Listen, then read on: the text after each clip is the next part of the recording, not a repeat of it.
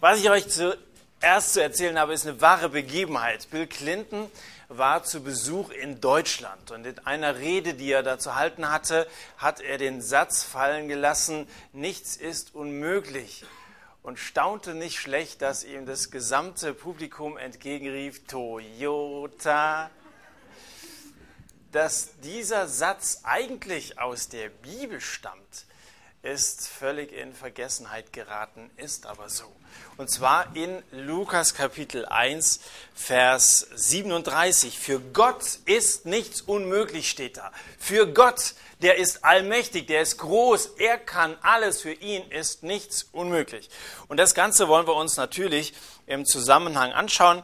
Wir gucken also ins Lukas-Evangelium Kapitel 1 und ich lese von Vers 26 an. Als Elisabeth im sechsten Monat schwanger war, sandte Gott den Engel Gabriel zu einer unverheirateten jungen Frau, die in Nazareth, einer Stadt in Galiläa, wohnte. Sie hieß Maria und war mit Josef, einem Mann aus dem Hause Davids, verlobt. Sei gegrüßt, dir ist eine hohe Gnade zuteil geworden, sagte Gabriel zu ihr, als er hereinkam. Der Herr ist mit dir. Maria erschrak zutiefst, als sie so angesprochen wurde und fragte sich, was dieser Gruß zu bedeuten habe. Da sagte der Engel zu ihr, Du brauchst dich nicht zu fürchten, Maria, denn du hast Gnade bei Gott gefunden.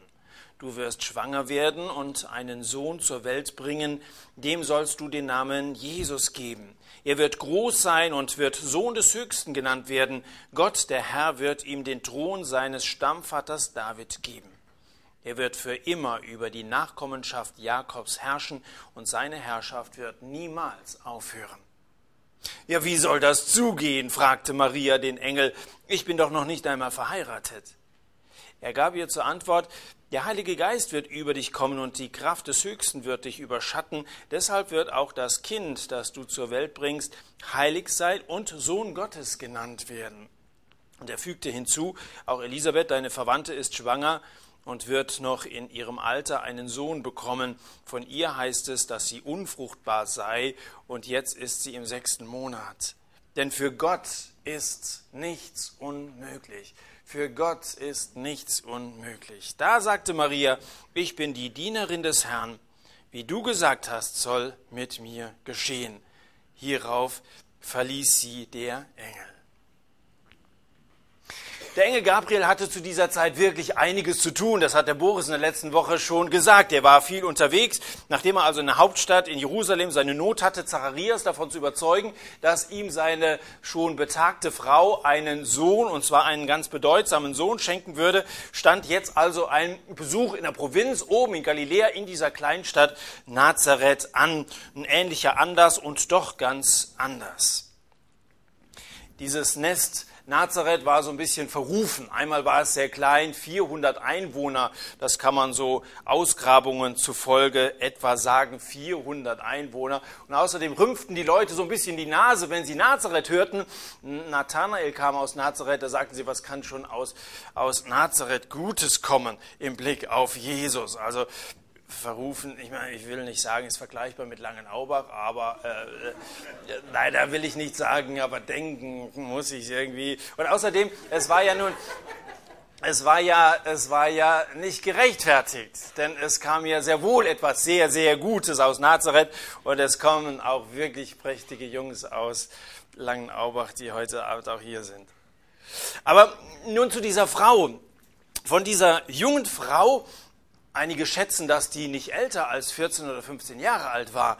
Also manche von euch sind viel älter als die zu der hat Gott einen Engel geschickt und es heißt lediglich von ihr, dass sie mit Josef verlobt war, der aus der Nachkommenschaft Davids war, und dass sie selber Maria hieß. Aber da ist eben keine Rede von ihrem Aussehen, man weiß nicht, ob die eine gute Figur hatte, da wird kein Wort gesagt über, über ihre Art, ob sie einen netten Charakter hatte, wird nichts gesagt über ihren Glauben, ob die in Religion eine Eins hatte. Man weiß eigentlich nicht sehr viel über diese Maria als Person. Der Text macht keine Andeutung Andeutung über irgendwelche Verdienste oder besondere Kennzeichen, außer dass sie Jungfrau war. Und das steht gleich zweimal da, in Vers 27 nämlich. Zweimal, sie war Jungfrau. Und ausgerechnet diesem einfachen Mädchen vom Lande lässt Gott mitteilen, du wirst schwanger werden und einen Sohn gebären, dem sollst du den Namen Jesus geben. Mit anderen Worten, die Jungfrau soll schwanger werden, soll ein Kind kriegen. Nun wird ja normalerweise in den Kirchen am Sonntag dieses Glaubensbekenntnis aufgesagt und darin kommt vor, geboren von der Jungfrau Maria. Und viele sprechen diesen Satz nicht mit Überzeugung mit.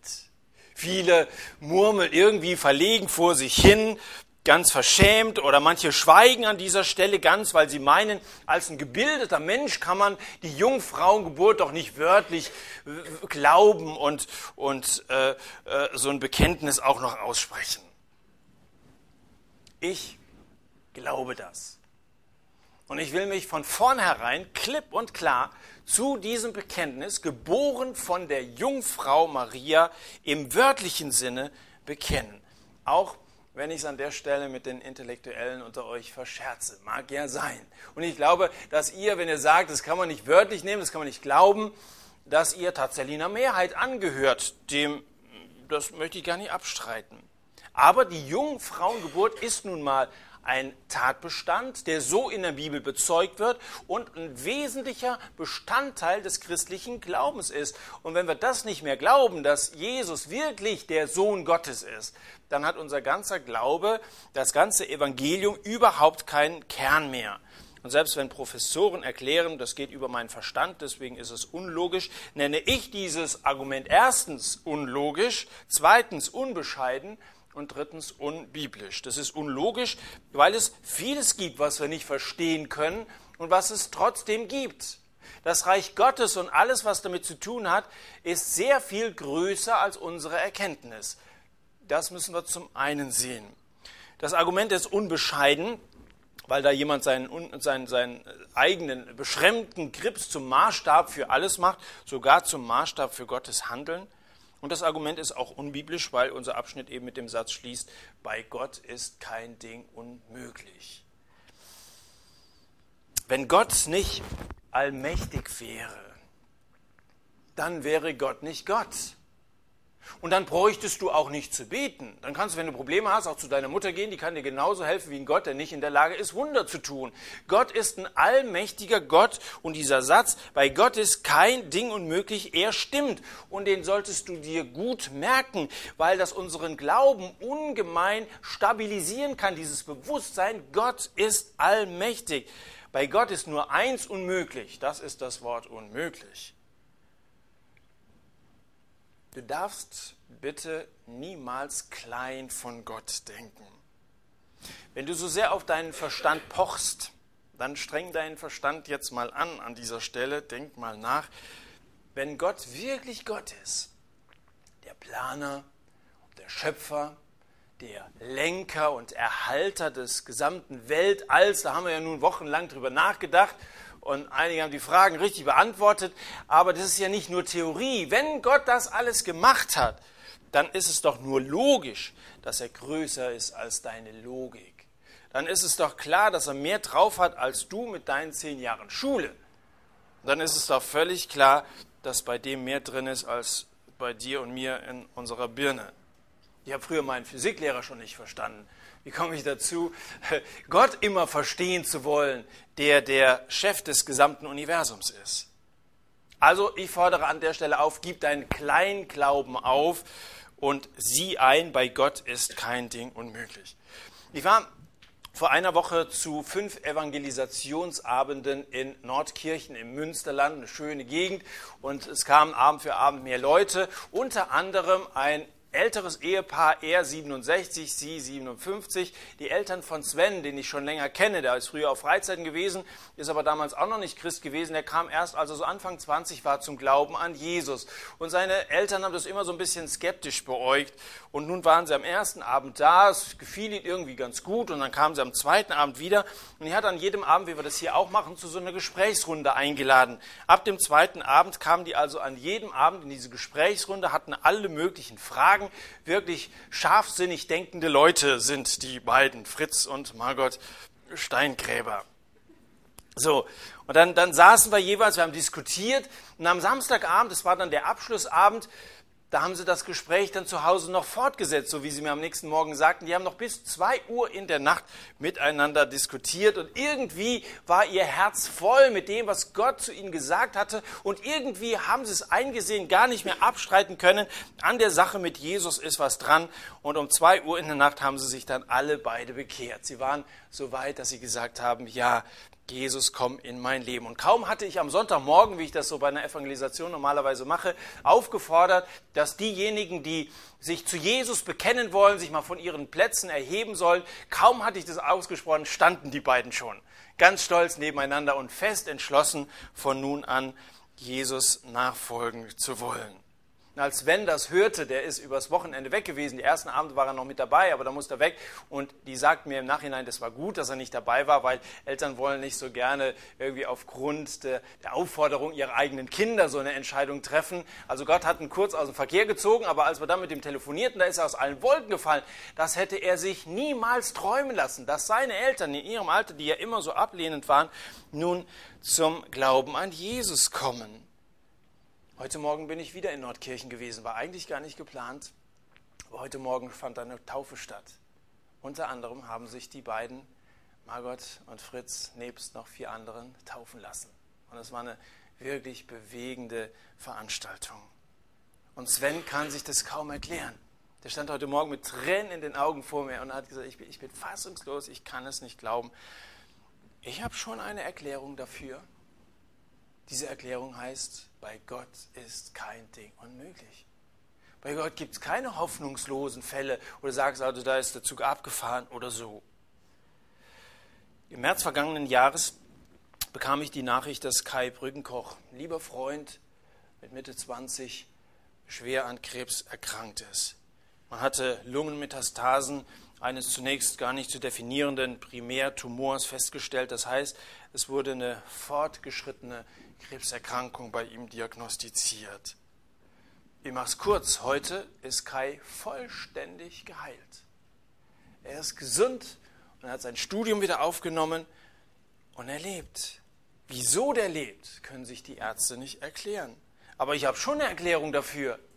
Die Erklärung ist, bei Gott ist kein Ding unmöglich. Denn damals, als das Todesurteil der Ärzte ausgesprochen worden war, da haben sich einige Leute, so eine Gruppe von Christen zusammengetan und haben für die Gesundheit von Kai gebetet. Das waren Menschen, die keinen Zweifel daran hatten, dass bei Gott kein Ding unmöglich ist.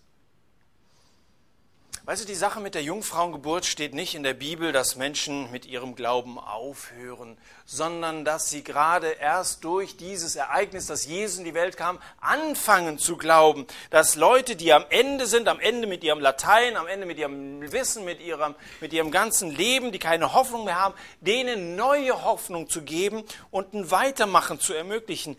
Bei Gott ist kein Ding unmöglich. Die Frage an dich in diesem Zusammenhang ist, bist du bei Gott? Bei Gott ist kein Ding unmöglich. Der, der mit Gott lebt, der darf Hoffnung haben. Und mehr als das, ist ja nicht nur irgendwie so eine Einbildung. Hoffnung kann man sich ja auch ein bisschen einreden, dass man sagt, na ja, irgendwie wird's schon wieder. So machen sich ja Leute gerne gegenseitig Hoffnung. Es ist eine begründete Hoffnung, wenn du bei Gott bist. Gehörst du zu Gott? Hast du ihm dein Leben anvertraut? Dann erwarte Großes von Gott. Erwarte, in welcher Situation auch du immer bist, also ob es deine noch nicht bekehrten Eltern oder sonstige Verwandte oder Freunde sind, ob es eine Krankheit oder irgendwie eine andere schwierige Situation ist, in der du dich gerade befindest, erwarte immer Großes von Gott und du kannst deine Bitten sehr konkret in Worte fassen und im Gebet mit ihm besprechen. Bei Toyota gibt es wie bei allem, was wir machen, keine unbegrenzten Möglichkeiten, auch wenn die ein Lied davon singen. Bei Toyota ist es nicht so. Du kannst ja mal zu so einem Toyota-Händler gehen und sagen, ich hätte gern einen Auris, den man nicht tanken muss, der sich von selber wäscht und der einmal im Jahr fünf Junge wirft. Soll man sagen? Also bin gespannt, wie die darauf reagieren. Ja? Das kriegt ja Ferrari noch nicht mal hin. Aber bei Gott ist alles möglich. Das gerade aufgezählte, das ist für Gott doch kein Problem. Gott ist erstens groß und Gott ist zweitens gütig. Und ihm sind die Probleme deines Lebens so wichtig, dass er Mensch geworden ist, um dir zu helfen. Gott wurde in Jesus ein Mensch. Der lebte unter uns, er ist gekommen, uns zu helfen, aufzurichten, letzten Endes zu erretten. Mit dieser Menschwerdung würde allerdings von diesem verlobten Paar aus Nazareth nur einer was zu tun haben. Und Josef ist das nicht. Nun ist es klar, dass zur Entstehung eines Menschen aus einer Mutter normalerweise auch ein Vater gehört. Das weiß ich auch. Und das ist eine Tatsache, die heutzutage bis ins Detail selbst in Kindergartenkreisen gut bekannt ist. Das ist schon klar. Zu wissen, dass die Kinder nicht vom Klapperstorch gebracht, sondern vom Mann, vom Mann gemacht werden, dazu braucht man gar nicht erst im 21. Jahrhundert zu leben, die letzte Bravo gelesen zu haben. Das wusste die Maria damals auch schon, davon bin ich überzeugt. Der Engel kommt dennoch zu ihr und kündigt diese Schwangerschaft, die bevorstehende Geburt eines Sohnes an. Er hält ihr eine kleine Rede, eröffnet, dass sie ein Kind bekommen wird, dass es ein Junge werden wird, dass sie ihn Jesus nennen soll, dass dieses Kind Sohn Gottes genannt werden würde und dass es auf dem Thron seines Vaters Davids Platz nehmen würde und dass sein Königreich ohne Ende sein soll. Das war das, was die Verkündigung, die Ankündigung von Jesus beinhaltete. Und jetzt ist natürlich spannend in der Geschichte, wie reagiert denn jetzt die Maria auf so eine Ankündigung, wie sie ihr damals wirklich einzigartig gemacht wurde. Man müsste ja erwarten, dass die völlig geblättet ist. Versetz dich als Mädel doch mal in ihre Lage, da kriegst du gesagt, du bist, du bist jetzt schwanger. Du liebe Zeit. Also, man sieht so, Weihnachtsgeschichte, das ist alles so lieblich und schön. Dass der Josef dann bei ihr geblieben ist, ist ja keine Selbstverständlichkeit. Irgendwie hätte es irgendwie einen komischen Geruch gehabt, wenn also der Josef da fehlte unter Weihnachtsbaum, ich weiß gesagt, also in dieser Krippe da. Gell. Äh, äh, das ist ja, das ist ja also irgendwie eine uneheliche Geschichte, die sich hier anbahnen sollte. Und eine ganz andere Geschichte als bei Elisabeth. Die war verheiratet, die war unfruchtbar und die war alt. Drei gute Gründe, sich über eine Ankündigung eines Kindes zu freuen. Aber auf Maria traf alles drei nicht zu. Also hatte die eigentlich überhaupt keinen Grund, sich über das zu freuen, was der Engel ihr hier gesagt hat. Andererseits hätte es aber auch sein können, dass die völlig abhebt, wenn er gesagt wird, also dein Sohn wird was ganz Großes, das wird eine super Karriere, der wird König werden. Und dann auch nicht nur irgendwie so einer, sondern seine Herrschaft hat niemals ein Ende. Also das waren ja nur Superlative, die dieser Engel gebraucht hat für den Sohn von Maria. Aber interessanterweise geht Maria auf das alles, was er ihr zu sagen hat, überhaupt nicht weiter ein. Nüchtern praktisch, wie so ein Bauernmädel vom Lande nun mal ist, führt sie mit ihrer Bauernschleue das ganze Problem auf den Boden der Tatsachen zurück. Also, wenn ich für den rein technischen Teil zuständig bin, darf ich dann vielleicht mal fragen, wie das Ganze funktionieren soll. So rein technisch. Frauen und Technik, ihr wisst schon. Also, wie soll das zugehen, fragt sie. Wie funktioniert das? Die erste, die ihre Zweifel am Vorgang der Jungfrauengeburt ausgesprochen hat, war also die Jungfrau Maria selber. Ich glaube, das war, dass die aufgeklärt war. Die hatte zwar einen Mann in Aussicht, einen Zimmermann sogar, aber mit dem hatte sie noch nicht geschlafen weil sie mit dem noch nicht verheiratet war. Und nicht nur, dass es damals nicht üblich war, vor der Hochzeit schon zusammen ins Bett zu gehen, es war und es ist auch nicht richtig. Wie soll das zugehen, fragt sie. Hätte auch passieren können, dass die Tür jetzt langsam wieder zugeht. Dass der Engel also entsetzt mit den Flügeln schlägt und sagt, das darf doch nicht wahr sein. Da kommt man hier als Chef der Engelbrigade in dieses Kaff von Nazareth, eröffnet dieser Provinz gehöre, dass sie die Mutter von Gottes Sohn sein soll und die hat nichts weiter zu sagen, als ihre Zweifel am Verfahren anzumelden. Sowas von Unglaube, die ist mit ihrer kritischen Einstellung für den Job überhaupt nicht geeignet. Hier mache ich den Abflug. Hätte er sagen und machen können. Aber das macht er nicht, sondern er erklärt ihr geduldig, die Sache, soweit man das eine Erklärung nennen kann. Der Heilige Geist wird über dich kommen und die Kraft des Höchsten wird dich überschatten. Deshalb wird auch das Heilige, das geboren wird, Sohn Gottes genannt werden. Und dann beschließt er seine Rede mit dem Satz, bei Gott ist kein Ding unmöglich. Und von diesem Moment an gibt Maria Ruhe und gibt Maria ihre Fragen auf. Bei Gott ist kein Ding unmöglich. Das glaubt sie. Darauf verlässt sie sich. Das genügt ihr. Sie ist bereit, diesen einzigartigen Auftrag, Mutter Jesu Christi zu werden, anzunehmen. Und dann sagt sie, siehe, ich bin die Magd des Herrn, mir geschehe nach deinem Wort. Ich bin bereit. Hier stehe ich und ich möchte mich Gott zur Verfügung stellen. War dir aufgefallen, wie der Engel die Maria begrüßt hatte? Sie selbst jedenfalls hatte sich sehr darüber gewundert, heißt es hier. Sie war erstaunt, sie war richtig erschrocken über diese Art von Gruß, den der Engel für sie ausgesprochen hatte. Und das war nicht nur Ave Maria, das ist ja lateinisch und heißt Grüß dich Maria. Das war also nicht ein alltäglicher Gruß, hallo, sondern der Gruß heißt ja wörtlich in Vers 28, sei gegrüßt, Begnadigte. Sei gegrüßt, Begnadigte. Passt mal auf. Begnadigt braucht und kann nur der werden, der Schuld auf sich geladen hat und diese dann auch vor Gott bekennt. Einer, der sündlos ist, der braucht keine Gnade, sondern der hat Anspruch auf Recht. Einer, der sündlos ist, braucht keine Gnade. Da der Engel zweimal kurz hintereinander von Gnade redet, wenn er erstens sie begnadigte, bezeichnet, Vers 28, und dann zu ihr sagt, Vers 30, denn du hast Gnade bei Gott gefunden, zweimal von Gnade redet im Zusammenhang mit Maria, dann geht daraus klar hervor, dass sie von Natur aus eine Sünderin war, so wie du und ich Sünder sind, dass sie ein ganz normaler Mensch wie jeder andere war. Und die Lehre von der sündlosen, unbefleckten Empfängnis der Maria kann von der Bibel her überhaupt nicht begründet werden, auch wenn das Ganze 1845 bei irgendeinem Konzil der Katholiken mal festgelegt worden ist. So, das sagen wir jetzt, also das ist eine sündlose Frau und damit ist sie in den Heiligenstand erhoben worden. 1845 muss man sich mal überlegen. Aber mit der Bibel hat das Ganze überhaupt nichts zu tun. Zumal sie hinterher in dem sogenannten Lobpreis der Maria Gott als ihren Heiland preist, das heißt als ihren Erretter. Dich, meinen Heiland, preise ich dich. Das heißt, sie ist sich dessen bewusst, dass sie einen Retter braucht. Und das brauchen nur Sünder. So wie du und ich eben. Also Maria ist im Grunde genommen nichts Besonderes in dem Sinne gewesen, dass sie wie manchmal so biblische Figuren auf alten Gemälden dargestellt werden, einen Heiligenschein hatte und irgendwie total über dem Boden schwebte, sondern fast hätte ich gesagt, es ist ein Mädchen wie du und ich, also ein Mensch wie du und ich. Ein ganz normaler Mensch. wenn du sagst, so, ich bin jung, oder wenn du sagst, so, ich komme vom Dorf, oder wenn du sagst, ich bin ein Mariechen, mehr nicht, dann trifft das alles auf die Maria auch zu. Die war sehr jung, die kam vom Dorf und war eben Mariechen.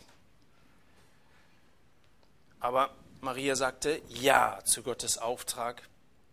Und damit war sie gehorsam. Und damit ist sie ein großes Vorbild für uns. Eine Frau, die sich Gott zur Verfügung stellt, sich ganz hingibt und sagt, ich bin Sklavin, heißt es eigentlich. Magd des Herrn, mir geschehe genauso, wie du gerade gesagt hast. Und das sagt sie, obwohl die Schwierigkeiten schon vorprogrammiert waren.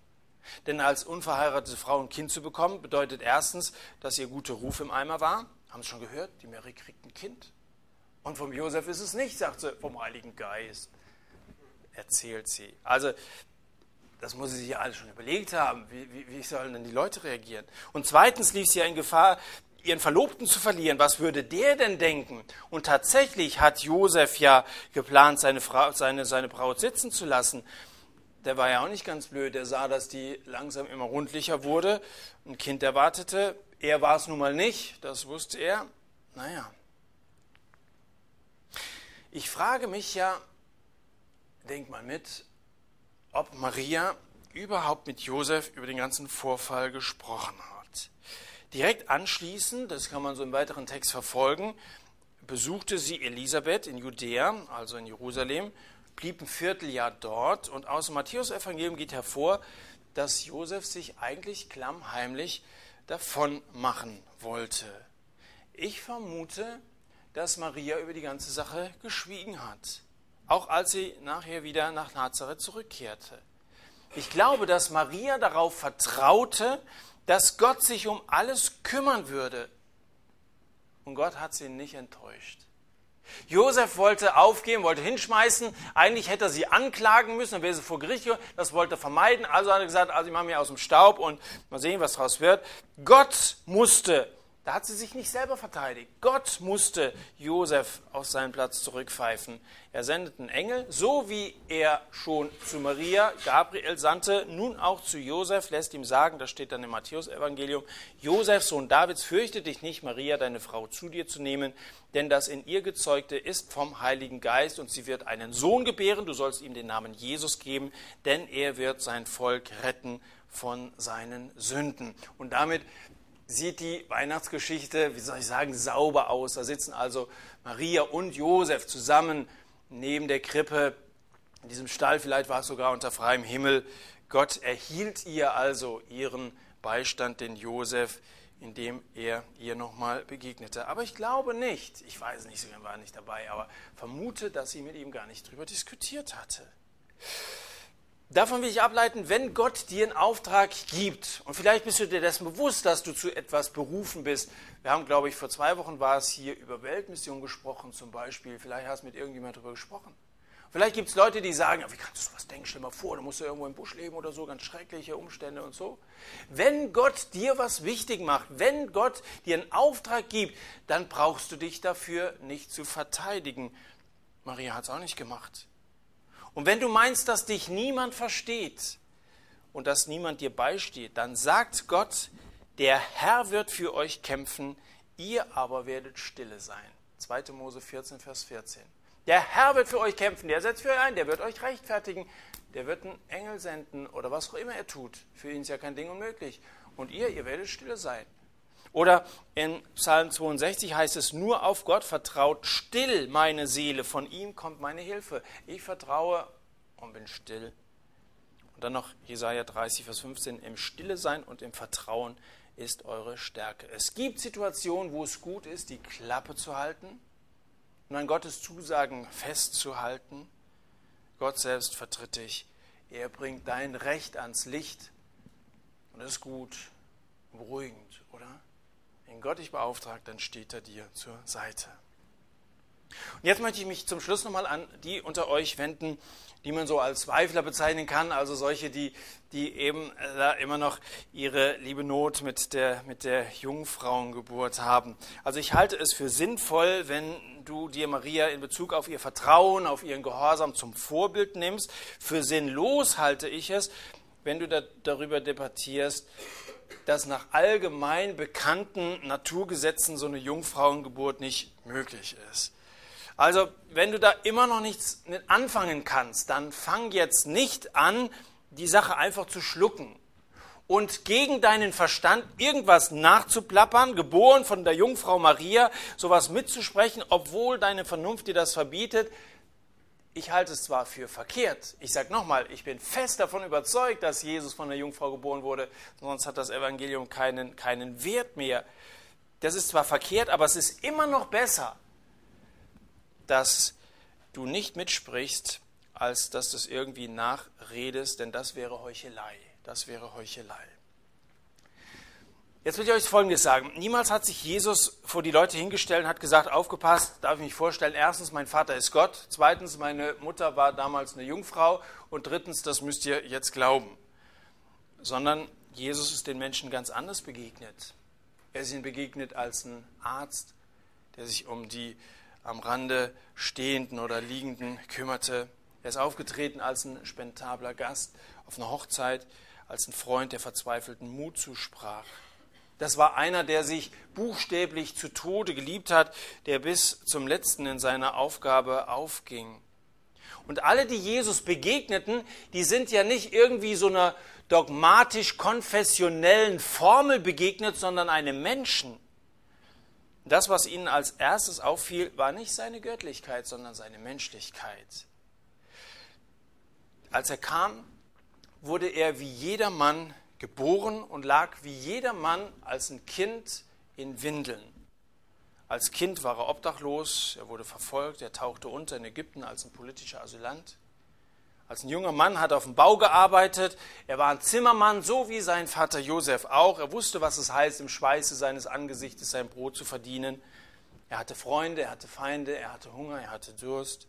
Wurde vom Teufel versucht, wie jeder Mensch, wurde von einem seiner engsten Freunde verpfiffen, verlor Freiheit und Ehre, wurde misshandelt. Und dann kam dieser Justizskandal, wonach er dann als Verbrecher gekreuzigt wurde als er als 30-Jähriger die Leute kamen, zog er als ein einfacher Wanderprediger mit einer Gruppe junger Männer durch die Gegend. Er war zu arm, seine Kirchensteuer zu bezahlen. Das mag einen von euch, einigen von euch besonders vertraut und menschlich vorkommen. Der hatte keinen festen Wohnsitz, kein festes Einkommen, nicht mal ein eigenes Bett. Als der Tod auf ihn zukam, zitterte er, und es war nichts von irgendwelcher göttlichen Majestät sichtbar, sondern da sah man nur die kalte Angst, die seinen Schweiß zu Blut werden ließ. Mit einem Wort, er war ein Mensch, dem nichts Menschliches fremd war. Die Armut, der Hunger, die Feindschaft, Versuchung, körperliches Leiden und der Tod waren ihm vertraut. Wir haben vorhin in einem Lied gesungen, wasch mir die Augen, dass ich deine, könnt ihr das nochmal sagen, wash my eyes to see your majesty. Gell? Also mach, mach, mir die Augen auf, damit ich, damit ich etwas von deiner Majestät und Göttlichkeit sehen kann. Zunächst einmal siehst du vielleicht Jesus nur als diesen Menschen und du siehst schon an seiner Menschlichkeit, dass es ein ganz besonderer war. Du bewunderst das, was er gesagt hat und wie er sich anderen gegenüber verhalten hat. So ging es den Leuten damals auch. Aber die waren damals auch nicht immer vom ersten Moment an davon überzeugt, sicher, dass er der Sohn Gottes war. Für die war er erstmal Mensch, weiter nichts. Erst als sie diesen Menschen näher kennenlernten, da erkannten sie in ihm Gottes Sohn. Und erst Sie merkten, dass seine Menschlichkeit geradezu übermenschlich ist. Da begriffen sie, dass Jesus eben nicht nur der Sohn einer Mutter, sondern dass er auch der Sohn des himmlischen Vaters war. Jesus ist zu Weihnachten Mensch geworden, weil er zunächst mal von dir als Mensch akzeptiert werden will. Und du musst den Bau des Glaubens nicht von oben her besteigen. Also zunächst mal in das Lehrgerüst der christlichen Theologie hineinsteigen. Dabei kann dir zum einen leicht schwindlig werden, und außerdem ist nicht gesagt, dass du in dem Gerüst der Lehre wirklich Glauben findest. Es hat sich schon mancher im Gerüst der Theologie verstiegen, hoffnungslos, ist drin hängen geblieben, ohne dass er Jesus je gefunden hat. Fang in dieser Weihnachtszeit lieber ganz unten an, beim Allermenschlichsten, bei der Geburt jenes Kindes. Christus, der Retter, ist da. Da ist er. Und dann beschäftigt sich jetzt weiter. Wir wollen ja noch ein bisschen weiter über das Lukas-Evangelium in den nächsten Wochen nachdenken. Dann bleib dran und dann bitte ihn, dass er dir zeigt, wer er wirklich ist. Glaube ist etwas, das sich entwickelt, das wächst. Und du wirst zu, wenn du dran bleibst, zu dieser Überzeugung kommen, er ist wirklich der Sohn Gottes und will dein persönlicher Retter werden. Und jetzt nochmal abschließend an euch alle. Einige von euch sind schon länger mit Jesus unterwegs, einige erwägen es vielleicht. Ich möchte euch allen sagen, nehmt euch Maria zum Vorbild. In der Geschichte wurde ihr eine viel zu hohe Ehre zugemessen, als man sie als die Mutter Gottes bezeichnete, als eine Himmelskönigin, als Fürsprecherin, Vermittlerin. Das hat man alles über sie gesagt. Und auf der anderen Seite gibt es Gegner Roms, die also sich angewöhnt haben, sie niedriger einzuschätzen, als sie es verdient. Und wir wollen weder den einen noch den anderen Fehler machen. Ich muss sagen, dass ich diese Frau bewundere. Ich bewundere ihren Gehorsam, ich bewundere ihre Bereitschaft, ich bewundere ihre Einstellung, in der sie sagt, ich bin die Magd des Herrn. Am Donnerstag bekam Sophia Loren, das ist eine Frau, oder? Also eine andere Generation, also selbst eine andere Generation als ich, die ist 70 und trotzdem. Jedenfalls, Sophia Loren, wisst ihr überhaupt, wer das ist? Der Achim und ich, mir wissen das und sonst kein Mensch hier. Jedenfalls eine, das ist so, so die letzte Diva Hollywoods, kann man sagen. Eine Italienerin, wirklich gut aussehende Frau, unglaublich viele gute Filme mit allen bekannten Schauspielern zusammengearbeitet. Jedenfalls, die bekam am Donnerstag den Bambi für ihr Lebenswerk verliehen. Und ihre Laudatorin erzählte eine Anekdote, wie eine Journalistin sie fragte, wie viele Sprachen sie denn sprechen würde. Dann hat sie geantwortet, ich kann in zwölf Sprachen Nein sagen. Das reicht für eine Frau, sagte sie. Ähm, viele sagen leider zur Sünde Ja und zu Gottes wegen Nein. Viele können gut Nein sagen. Also geht es irgendwo um, um eine Aufgabe, vielleicht eine kleine, unscheinbare Aufgabe und irgendwie drücken wir uns so Nein. So oft hört man, wenn es um wichtige Arbeiten im Reich Gottes geht, nein. Und vieles scheitert daran, dass einfach nicht genügend Mitarbeiter da sind. Manche können in zwölf Sprachen Nein sagen. Wenn dir in dieser Nacht der Engel Gabriels einen besonderen Auftrag überbringen würde und du sagst Ja, Ja zu Gottes wegen, Ja zu einem Dienst für ein Leben für Gott, dann kann ich dich heute Abend begrüßen im Kreis der Begnadigten. Dann hast du Gnade bei Gott gefunden und du wirst ein Leben führen, das sich wirklich lohnt. Wir wollen jetzt wieder miteinander beten machen das ja immer so, dass wir so eine Zeit der Stille haben, wo jeder für sich persönlich beten kann. Ich kann euch hier ja viel vorbeten, aber damit identifiziert ihr euch vielleicht gar nicht immer unbedingt. Deswegen kann das zunächst mal jeder für sich tun. Du solltest auf das, was Gott bei dir heute Abend angesprochen hat, ob es eine Ermutigung war, ob es eine Herausforderung war, du solltest auf das antworten. Lasst uns beten. Jeder kann das, kann, kann das ganz individuell tun. Und ich schließe dann diese Gebetszeit hier wieder mit einem Gebet ab.